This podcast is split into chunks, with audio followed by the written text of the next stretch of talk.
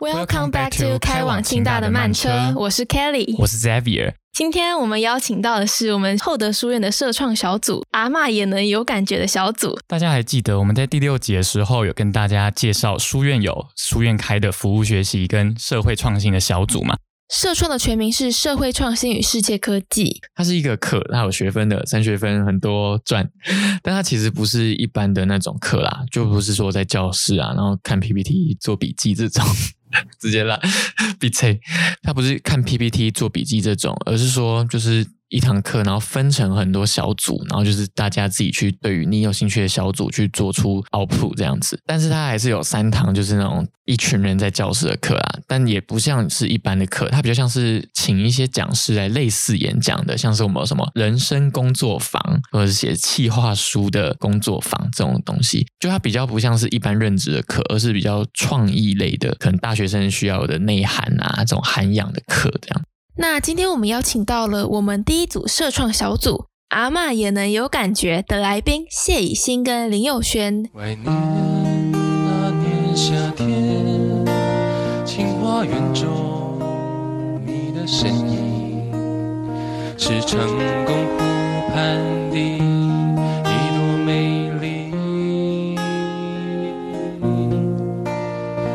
在开始前，我们想要先问问你们对于厚德书院的想法。我觉得首先还是要感谢厚德书院，让我们有很多空间做这件事。其实说真的是这样，像是你们录 podcast，如果你们不是在厚德书院，你们要录 podcast 的难度或是门槛其实高很多。对，像我们的设备，对对对，然后就是书院愿意给我们经费，而且说真的，有时候有时候我们会觉得，他这样的想法你也给我们过，但就是书院给我们很大的弹性跟空间去做想做的事。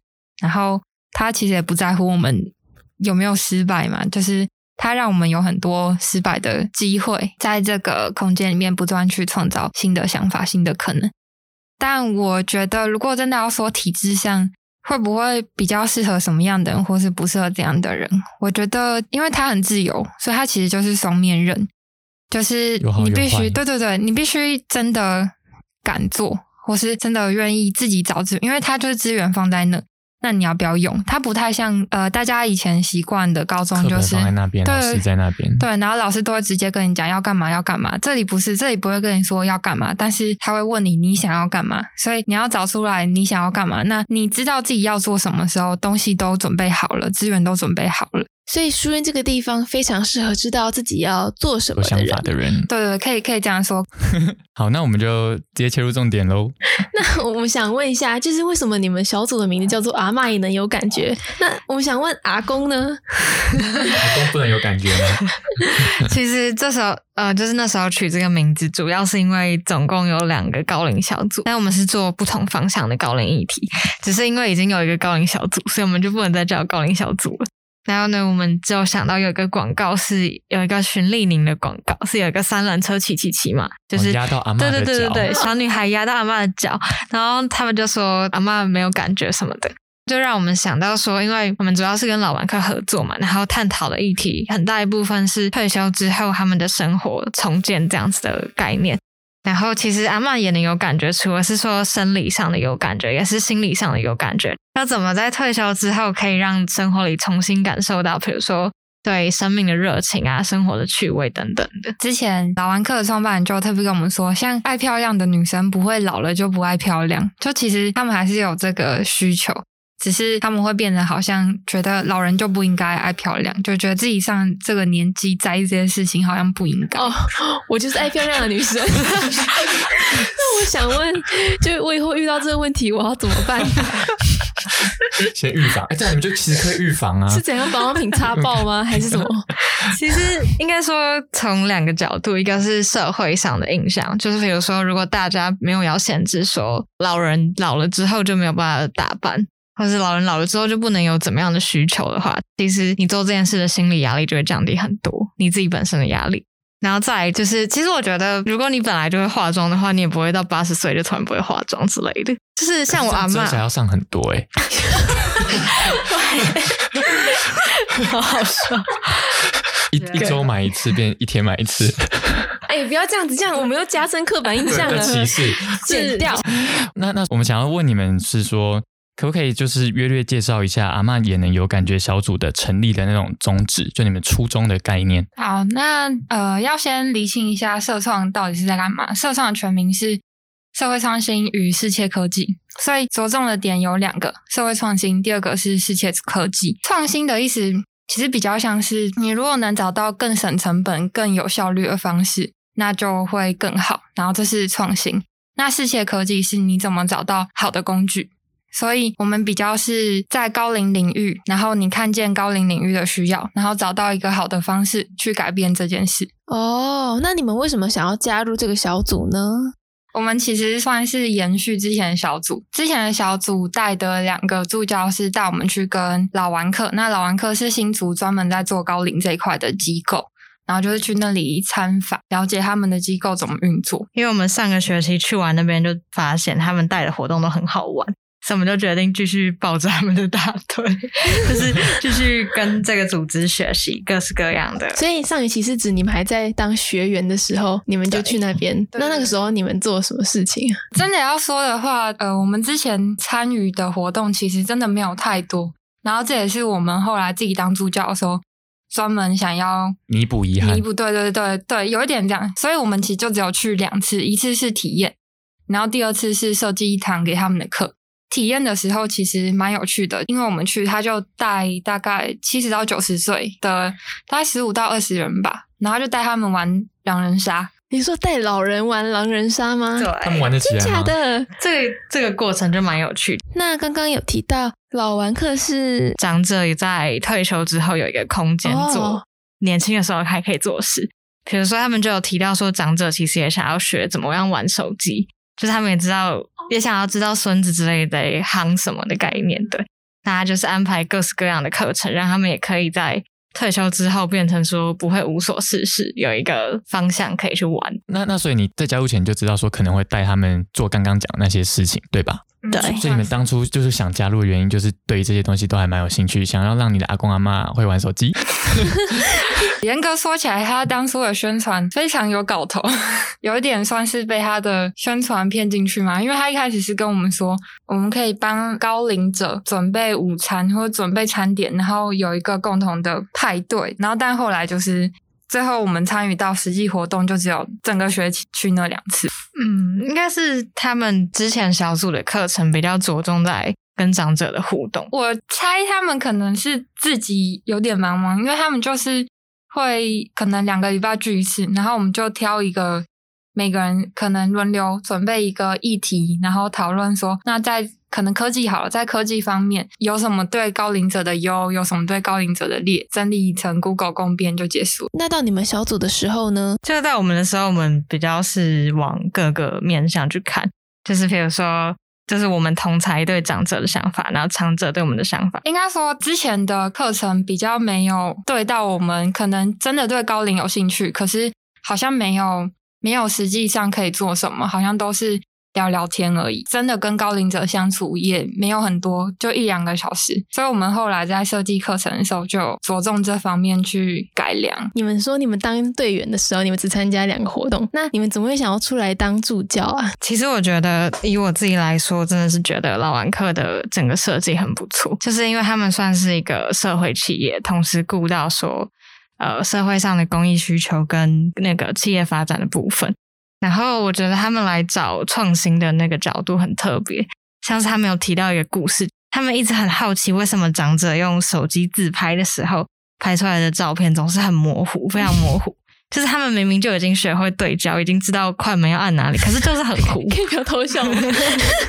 然后他们就在找为什么，然后后来他们就发现，其实手抖吗？不是不是，是很酷的原因，就是因为我们比如说年轻人拿手机的时候是用呃，我会用小拇指三只手对扣住手机，所以我们这样按下去的时候是稳的。可是长者是用右手拿手机，再用左手这样点，所以左手点下去会变得很大力。我妈也会这样。还有一个点是因为他们习惯以前的相机都要按下去有感觉，那才是真的拍到。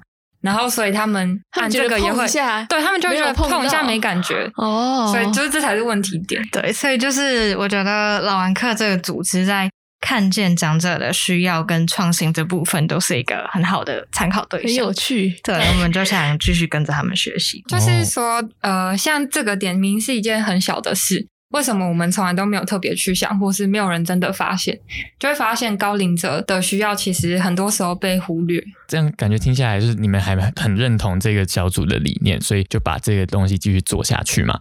那我想就是想要更了解说，那你们在做成为你们自己，你们自己成为助教、成为主人翁的时候，那你们设计了哪些活动？怎么让这个小组变得更有你们的特色？首先，首先就是就前面说社会创新，所以我们一开始的第一二堂课是先看到高龄者有什么需要。第一堂课我们带的是年龄歧视，可能比较少听到，可能会听过性别歧视啊，或是其他种族歧视等等。那很少人听过是高龄的年龄歧视年龄歧视，大家可以想一下说。为什么有些广告高龄者的广告，可能他要推广保健食品等等，那他的旁边的模特一定是不太能走的人，不太能走。但其实很多高龄者其实也是身体很好啊，然后八十几岁还是可以自己活动自如。然后很多时候是整个社会对于高龄都有一种刻板印象。哇哦，就是年龄歧视有两个层面，一个是在讲对年轻者的歧视，一个是在讲对年长者的歧视。那年轻者的可能就像是像我们的身份是大学生，那可能我们在做某些事的时候，别人就会想说：“哦，你这么年轻，你一定做不到。”例如说，你可能要开一个 podcast 节目，然后大人就会想说：“哦，你们是小孩，做不到啊。”那这其实也是一个年龄歧视。哦，所以对高龄者的歧视比较像是认定长者无法做到某些事情。对对，可以可以这样说。他们有提到一个蛮重要的概念，是比如说，大家对高龄者的想象是两边很极端的。比如说像一个光谱，然后一边可能是就是很虚弱躺在病床上，那这可能是为了做刚刚怡清说的像是保健食品的广告。那另一部分就是说，可能是一个白发的老人，然后在冲浪板上的样子，就是要营造出来非常非常的有活力。他可能就是卖户外的用品的东西，但其实绝大多数的年长者都是在中间，并不是这么极端的两个位置。好专业哦！我还真的没有观察到那么仔细。嗯，第二堂课，因为我们前面带的是大部分都是在中间这个位置，所以第二堂课我们就分配，我们刚好是五五个学生，正好老人常见的慢性疾病就是有五种。就请他们去调查这五种失智症、阿兹海默症、中风啊，这些都是大家比较熟悉的。然后我想讲一个比较少人知道，可是其实很多人很多高龄者都会面临到问题，是肌少症。肌少对肌少症特别会肌肉对对对哦，特别特别会发生在女性的长者上。那这个原因很多啊，就是整个社会对于女生的要求可能就比较不是运动啊什么的。那我们给他们的作业内容就包含疾病介绍，然后如何预防，还有如何陪伴照顾。因为如果是我们的话，我们不太可能做到预防那一块，或是我们不能真的像医生一样那么专业。那我们可以做的主要是陪伴照顾、照顾这一块。因为我们有一个小组的组员，他当初说想要进我们这个小组，就是因为他爷爷前阵子有得到阿兹海默症，所以其实他也有说，就是他透过在做。这些报告的时候，他有更找到该怎么样去陪伴他爷爷的方式。做这些事情的主要原因是什么呢？做这些比较是想要让他们了解高龄者可能面临到什么问题，或是面临到什么样的挑战。所以就是，呃，我们前面说了解需求的部分，那后面一堂课比较是我们自己带。如果没有疾病的高龄者会面临到什么事呢？然后这也是我们，这是我们两个负责的，就是我们会，我们要找两个 paper，主要就是他们没有社群网络，就是你脱离公司了，或是脱离你的职场，然后或者是你是家庭主妇，那你就会比较少有朋友啊，很多时候是自己待在家里，很多研究都指出，只要你一个人生活久是会出问题的，不管是心理还是生理上。这两个内容，像前面提到的疾病的预防，然后还有后面就算没有疾病会遇到的问题，那两个都指向运动可以改善。哦，也就是运动是最主要能够改善心理与生理方面的。那小组的成员爱运动吗？什么烂问题？这样他们才可以陪他阿公阿妈运动啊。因为他们他们那两周上完课都说哦，那他们要多运动。哦，呃，就是他们有开一些给长者运动的课程，因为老玩课的创办人他自己有说，就是他当初设立这个机构，一部分其实是因为他看到他退休的爸爸妈妈每天在家，然后就是都不知道要干嘛，然后他们其实就有点像是生活失去重心的感觉，那他就帮他的爸爸妈妈报名了健身房的课程。但他发现，他不管怎么样劝他们去，或是先帮他们交好钱，他们其实意愿就很低，因为有点像是说，你到一个年纪之后要去健身房运动，其实需要一点勇气什么的。嗯，所以他就是创立了一个比较友善高龄者的空间，让他们可以继续运动这样。然后实际上，他们这个的报名状况非常好，就是你会发现，真的有需这个需求的人很多。因为像我们后来有去访谈同时角落，那同时角落就是在清大教育馆前面一个卖咖啡轻食的地方，那那里都是大概五六十岁的咖啡师，对，然后那个对那个就是 我真的不知道哎，对对，那个那个就是老玩客培训出来的哦，就是那算是他们在清大的一个分店这样子哦，对，然后。运动这件事，他们之前有办一个高龄者的马拉松，然后我觉得他们真的很聪明，就是老玩客想到吸引长者参加的方法是送他们酱油跟米，好实用，对，超 实用。的，真的，对，所以 婆婆妈妈就因为这个报名率超级高，好好笑。然后你愿意出来第一次，然后而且有人跟你一起来，那你就会觉得运动其实门槛没有那么高。而且有伴，对啊，对啊，其实最主要是有伴。那你们除了这些，还有在做哪些事吗？就小组平常，就是前面介绍完，那后面就要进到世界科技跟创新了嘛。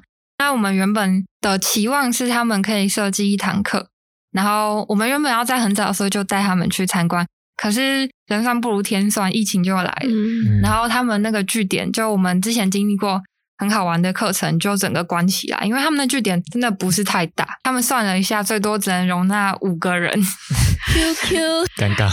对，所以后来没有办法去他们的据点参观，或者是设计课程之后，我们就想到别的方法，我们就把我们的小组组员分成两梯。然后去在清大教育馆的同时角落实习，哦，就变成是他们跟着那边的长者一起做咖啡跟做点心这样子，也没有实习这么简单。就是我们有给他们一些挑战，就是你们要先想好大概五个问题，然后你要先想好你要问。长者就是你要从你要想要知道他的什么，然后长者跟你分享什么，就是他们他们必须在实习的过程中，就是算是给他们一个聊天的契机啦，聊天的开头，就让他们可以了解长者在这里做什么，或是为什么会想来这里，还有他们的生活现在的重心目标是什么。所以你们带领小学员小组的方式，就是比较像是说前面是 paper，然后让他们做报告，让他们更贴近那些长者们。然后之后再让他们实际的去实际的去操作，然后去实习同时角落，这是你们带小组的方式，对吧？对，主要是这样。然后后半段比较是回归到自己的家庭身上，就是我们让他们设计像是人生地图。人生地图是什么？人生地图是我们一个蛮重要的计划，就是让小组的成员回去跟自己的阿公阿妈聊天，然后知道他们每一天在做什么。他们想到的计划重点是。他们想要世代交流，降低年龄歧视，然后还有降低年龄对 年龄带来的距离，然后也有请就是老安克机构的创办人来演讲。那他演讲的部分比较就是在讲创新跟创业的这个角度，感觉听下来这个小组 loading 还蛮重的，情哦，能做好多事情，对，是蛮抱歉，越 shock，对，很热血。所以平常你们小组的成员在课程中会很忙吗？就是他们功课量会多吗？说真的，我觉得算蛮多的，可是可是想一想就觉得三学分呢，三学分还好吧。真的蛮多的，但都是能学到东西的。其实就是我觉得算是可以跟他们一起做这些计划，我也觉得蛮开心的。而且他们有的东西是真的很有创意，像是人生地图那个做出来，我就觉得是一个很有成就感的东西。然后而且很有收获。人生地图比较像是要模拟高龄者一天的生活，然后他们实际做出来以后，你就会发现哦，他们的生活真的跟我们有很多不一样。然后像是运动，已经从对我们来讲可能是兴趣。那他们会变成是必须。人生地图的用意是为了让他们了解差异，就是让他们对高龄者更有同理心吗？其实这些主轴都是想要减少世代隔阂，所以你要说有同理心、理解来减少。对对对，可以可以这么说。有时候我觉得有人会说老人像小孩，那其实是对于这两个年龄层，你跟他的沟通方式跟理解方式都不太一样。他有的需要，他很难跟你解释清楚，可是他确实有这需要。必须深入他的生活去思考。我开始分享，就是我自己阿妈是一个，我觉得她根本就是重度脸书使用者，就是因为她有加很多我的可能国中朋友，不是国中朋友之类的。国中朋友他们生日的时候，他就每一个都去人家的那个贴文留言。对，真的是他他国中朋友，对啊，就是我的国中同学，真假的，因为他们都认识，就是认识蛮久的。然后我国中同学每年生日就很期待我阿妈传脸书给他们。我觉得是，就是我们对长者的想象有时候还是不自觉的会有点设限，但其实会有很多，对，其实跟我们想的完全不一样。搞不好你阿妈也可以去比什么中打比赛。中英 打字超快，那有人阿公阿妈在打 low 的吗？哎，还没有，还没有这个经验，太厉害了。那刚刚讲的比较多，就是可能是这学期的内容跟怎么进行，然后跟学员本身学到的东西嘛。那可以说，可以跟我们聊聊或分享，就是那你们可能是设计上的遇到的问题啊，或者是你们怎么解决这些问题，然后你们从中学到了一些什么东西，在带领小组的时候。我觉得主要就是疫情吧。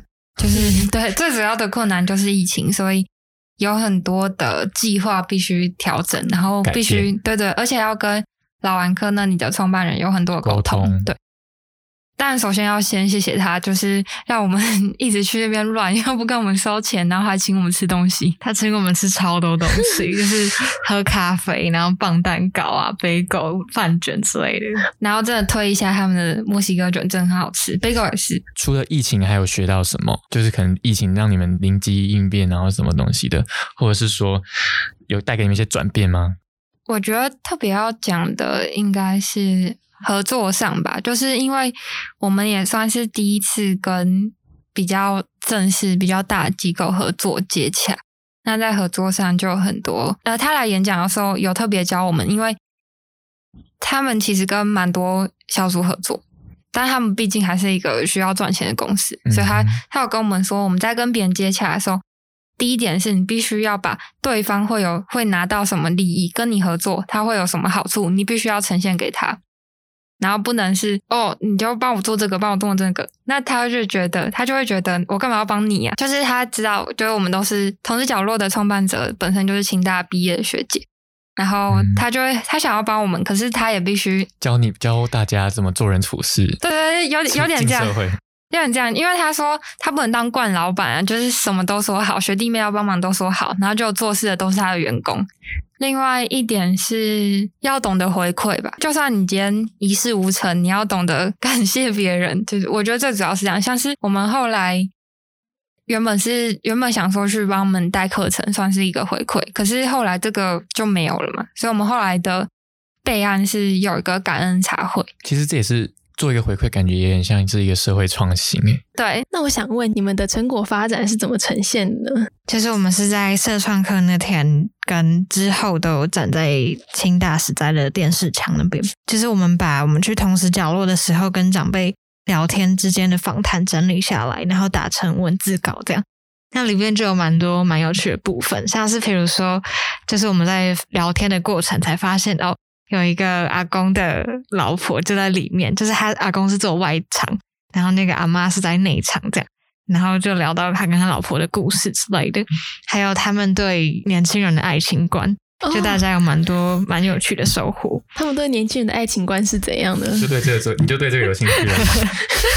哦，有一个那个阿妈有聊到说，他当初是那个阿公是一个工程师。然后是他哥在上班的时候跟那个阿公认识，然后就说：“哎，我觉得我妹跟你什么很配啊之类的，就介绍给他。”然后他就说自己被骗了，因为结婚之后就觉得那个阿公很不浪漫什么的。他说唯一收到，对对对对对，唯一收到那个哦，那个阿公很酷，他是以前在工研院工作，然后工作很多年，就是一个还蛮厉害的工程师。然后他说，阿公就是唯一送他玫瑰花的那一次是公司发下来的。结婚连求婚都没有吗？没有，就是那一次，然后顺便拿回家说：“哎，我今天拿到玫瑰花。”这样。然后反正就是后来我们就有去问那个阿公，那他觉得要怎么经营关系？然后他就说：“闭嘴，就是 要在要学习闭嘴，让他讲就好了，都给女生决定。”我不知道。